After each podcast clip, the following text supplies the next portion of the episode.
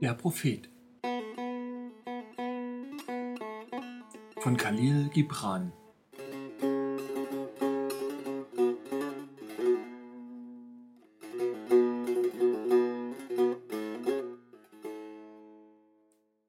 Vom Geben.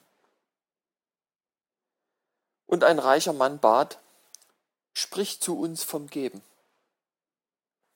Er erwiderte, Wenig gebt ihr, wenn ihr von eurem Besitz gebt. Erst wenn ihr von euch selber gebt, gebt ihr wirklich. Ist euer Besitz denn etwas anderes als Hab und Gut, das ihr hortet und bewacht aus Sorge, ihr könntet es morgen benötigen? Was wird das morgen dem Hund bringen, der aus übertriebener Vorsorge seinen Knochen im Sand verscharrt, wenn er den Pilgern zur heiligen Stadt folgt? Ist nicht die Angst vor der Not selber eine Not? Und wenn ihr bei vollem Brunnen Durst leidet, was bedeutet das anderes, als dass euer Durst unstillbar ist? Es gibt Menschen, die geben wenig von dem vielen, das sie besitzen, und sie tun es um der Anerkennung willen, doch ihre verborgene Absicht macht ihre Gabe unbekömmlich. Und es gibt Menschen, die wenig besitzen und alles geben. Das sind die Menschen, die an das Leben und an des Lebens Überfülle glauben und deren Schatztruhen nie leer werden. Einige geben mit Freuden und die Freude ist ihr Lohn. Andere geben mit Schmerzen und der Schmerz ist ihre Taufe. Und es gibt Menschen, die beim Geben weder Freude, Schmerz noch Tugendhaftigkeit empfinden. Sie geben wie die Myrte im Tal, wenn sie ihren Duft verströmt. Durch die Hände solcher Menschen spricht Gott, und durch ihre Augen lächelt er die Erde an. Es ist gut zu geben, wenn man uns darum bittet, aber besser ist es, ungebeten und aus Mitgefühl zu geben. Es macht dem Freigebigen mehr Freude, jemanden zu suchen, den er beschenken kann, als das Geben selbst.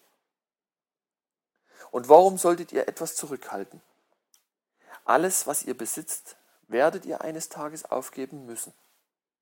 Darum gebt jetzt, und die Zeit des Gebens wird die eure sein und nicht die eurer Erben.